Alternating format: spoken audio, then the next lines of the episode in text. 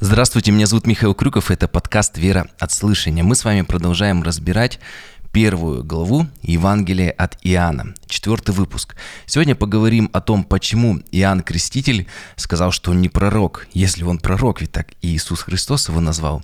Неужели не все Писание богодухновенно, и в нем есть какие-то несостыковки и ошибки? Давайте разбираться. И мы с вами продолжаем читать с 19 стиха. И вот свидетельство Иоанна, когда иудеи прислали из Иерусалима священников и левитов спросить его, «Кто ты?» Он объявил и не отрекся, и объявил, что «Я не Христос». И спросили его, «Что же ты, Илья?» Он сказал, «Нет». Пророк? Он отвечал, «Нет». И вот мы видим э, разницу, что когда простой народ приходил креститься, то э, верхушка духовенства из столицы, она прислала делегацию, чтобы с ним разобраться. То есть почему так много людей приходят, э, почему э, крестятся, почему не ходят в святой город, в столицу, в храм. Это вызывало большие э, подозрения. Но вопросы с самого начала, их были абсурдны иудеев, которые пришли из Иерусалима. Ведь если мы внимательно с вами э, прочитаем Евангелие от Луки, то там написано, что рождение Иоанна Крестителя было сверхъестественным, и молва о нем разнеслась по всей стране иудейской. Иоанна Крестителя хорошо знали, знали его родителей, э, его отца священника. И вопрос такой, кто ты, он кажется на первый э, взгляд абсурдно. Э, и они его спрашивают, не Христос ли ты? И смотрите, Иоанн Креститель сразу же, даже не раздумывая, говорит, нет, я не Христос. И он не принимает на себя а, славы Божьей, он говорит, я не являюсь э, Христом. Далее, на первый взгляд, в Библии э, идет какая-то несостыковка, которая ставит, опять же, можно э, сказать, под вопрос всю богодухновенность его Писания. Его спрашивают, ты пророк? А он говорит, нет. Но ведь Иисус Христос назвал его величайшим пророком Ветхого Завета. Но это только на первый взгляд. Вот, внимание, хочу еще раз со всей уверенностью заявить, что все несостыковки в Библии, они кажутся на первый взгляд. И когда ты начинаешь разбираться, то ты находишь ответы. И точно так же здесь. Э, например, Иоанн Златоуст пишет, «Однако ж он был пророк, Почему же он отрекся? Опять потому, что смотрел на цель спрашивавших. То есть, видите, у них была цель. Они не просто так, я как вначале, помните, говорил, приходил простой народ креститься, а это уже пришла а, верхушка духовенства. Они не просто так спрашивали этот глупый детский вопрос, кто ты такой?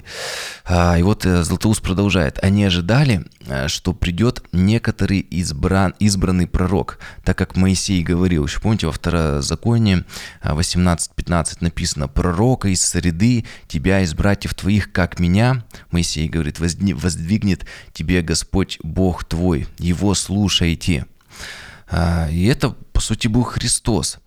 Поэтому он продолжает, и Иоанн Златоуст, он говорит, что этот пророк, это как бы и есть Христос, поэтому они э, не вообще говорят, пророк ли ты, разумея одного из многих пророков, но они говорят, а, не тот ли ты пророк, о котором предвозвестил Моисей, то есть не являешься ли ты Мессией, то есть он не спросили вы, Христос ты? Он говорит, нет, они тогда решили с другой стороны хитрость его взять, а может быть ты тот пророк, о котором Моисей говорил, но тот, который тоже по факту является Мессией. И поэтому он и не отрекся не от того, что он э, пророк, он отрекается, а от того, что он именно не тот пророк, которого, э, о котором говорил Моисей. И едва ли здесь мы можем с вами подумать, что священники признали бы в Иоанне э, Мессию. Ведь если э, Иоанн бы согрешил, сказал, я Христос, я Мессия, поклоняйтесь мне. И они хорошо знали, что Мессия должен был родиться в потомстве Давида, а, а не Аарона, от которого происходил креститель. Напомню, что все прекрасно помнили его сверхъестественное рождение, его родители, об этом Евангелие от Луки подробно написано. И вероятным продолж... продолжением цепочки этих событий, если бы он себя признал бы Христом, как э, пишет и Златоуст, и другие толкователи еще ранней церкви, что священники все-таки, выпытав у него признание в том, что он Мессия, через то ли ты, тот, тот, являешься ли ты тем пророком, о котором говорил Моисей, Христом и так далее, и так далее, то в конечном итоге арестовали бы его за присвоение э, не принадлежавшего ему достоинства. Они говорят, так ты Христос, а ты не из колена, э, ты, ты же потомок Аарона, а не Давида. Значит, ты самозванец, тебя нужно преследовать и арестовать. И вот когда здесь написано, что иудеи к нему пришли, то он это слово здесь а, означает иудейский народ или, собственно, представительство всего иудейского народа. Это великий иудейский Синедрион в Иерусалиме.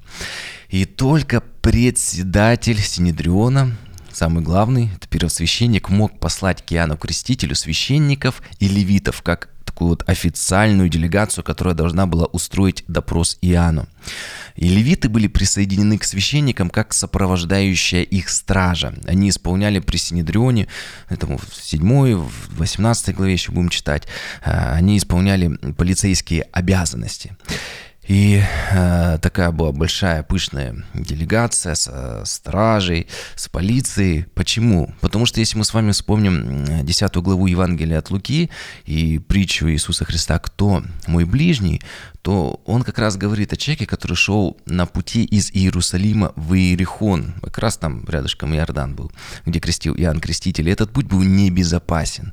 И когда священники, э, они шли к Иоанну Крестителю, то, конечно, им нужно было захватить с собой стражу. Ну и, конечно, стража, полиция, это давало такой официальный, такой статусный, официальный характер. Не просто так они пришли как частное лицо. Это официальная делегация была от духовенства. Продолжим. 22 стиха. «Сказали ему, кто же ты, чтобы нам дать ответ пославшим нас? Что ты скажешь о себе самом? То есть не смогли с него допытаться, что он является Христом. Тогда решили сказать, ну-ка посмотрим, что ты теперь скажешь. Он сказал, я глаз вопиющего в пустыне, исправьте путь Господу, как сказал пророк Исаия. Если мы обратимся к Ветхому Завету, то обнаружим, что, да, Исаия так и сказал, будучи движен Духом Святым. Это Исаия 40 глава 3 стих. «Глаз вопиющего в пустыне, приготовьте путь Господу, прямыми сделайте в степи стези Богу нашему». Вот давайте немного разбираться. Вот начало стиха «глаз вопиющего в пустыне», про Иоанна Крестителя говорится. Что означает это э, пророчество? Во-первых, здесь есть самое простое прямое толкование. Иоанн действительно проповедовал глаз вопиющего в пустыне Иорданской. Прямое толкование, как написано, так и есть. Он был в пустыне.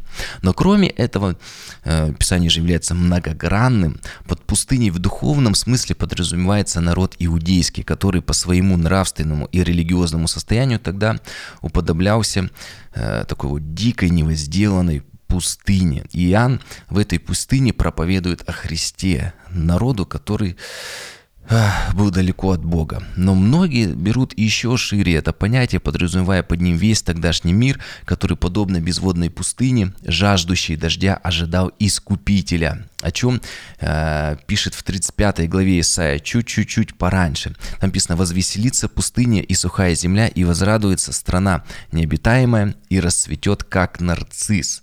То есть говорится, что когда придет Мессия, то эта пустыня станет постепенно таким вот благоухающим цветущим садом мы видим, куда приходит Иисус Христос, если Он приходит в жизни человека, у которого сердце, вся жизнь его пустыня, то человек начинает постепенно оживать, начинает вместо пустыни становиться плодородная земля, потом появляется э, какая-то уже растительность, жизнь появляется, Божья жизнь. И заканчивается пророчество «Приготовьте путь Господу прямыми, сделайте стези», то есть дорогу Ему. Иероним очень хорошо комментирует этот стих, Иероним пишет, чтобы мы сделали для Бога прямыми пути, в стези в наших сердцах, чтобы мы сделали для Бога прямые дороги в нашем сердце. То есть к нашему сердцу нужна прямая дорога для Господа. Вот очень глубоко. И для того, чтобы э, Господь посетил человека, посетил нас, нам нужно приготовить место, приготовить дорогу для царя, для Христа в наше сердце, в сердце человека. И, и Иероним продолжает, чтобы кривое мы изменяли в прямое, жестокое превращали э, э, в нежное и таким образом делались достойными видеть славу Господню и спасение Божие. Вот так и сегодня, чтобы человеку принять Христа, часто требуется подготовка. Поэтому многим людям так тяжело покаяться, перемириться с Богом.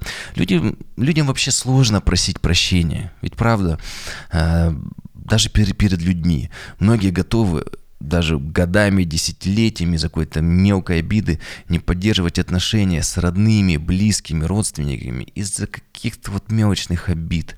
Просто не могут простить и просить прощения друг у друга. А теперь представьте, каково это просить прощения перед Богом не просто за один проступок, а за всю свою греховную жизнь. И наша проповедь с вами, э, как и проповедь Иоанна Крестителя, она может длиться долгое время, пока, как пишет Иероним, э, жестко не превратится в нежное.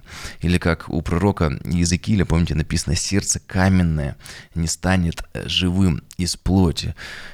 То есть мы делаем вывод такой, что для того, чтобы принять Иисуса Христа в свое сердце, часто требуется подготовка. И если мы не достигаем желаемого в своем личном благовестии, возможно, нужно просто подготовить сердце человека, которому мы проповедуем, и нашей молитвой, и нашими действиями и поступками.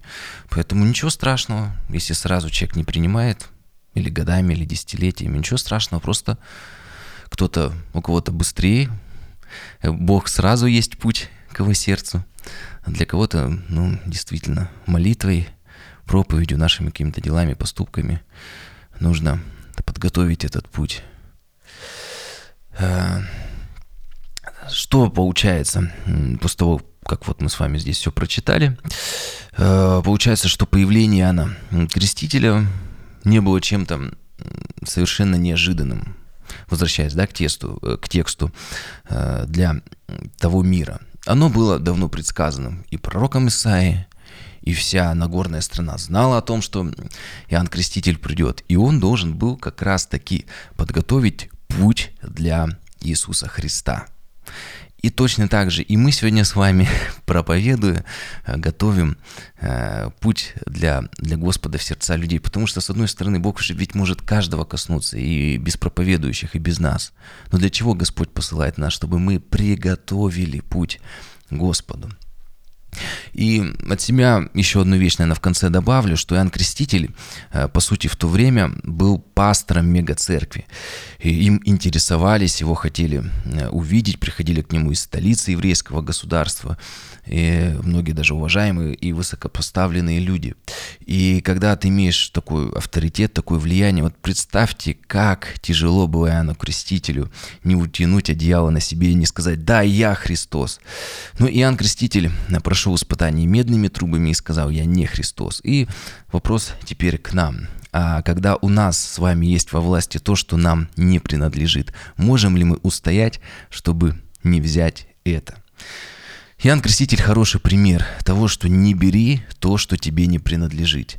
Пусть даже есть очень хороший и удобный случай. На этом мы сегодня с вами заканчиваем.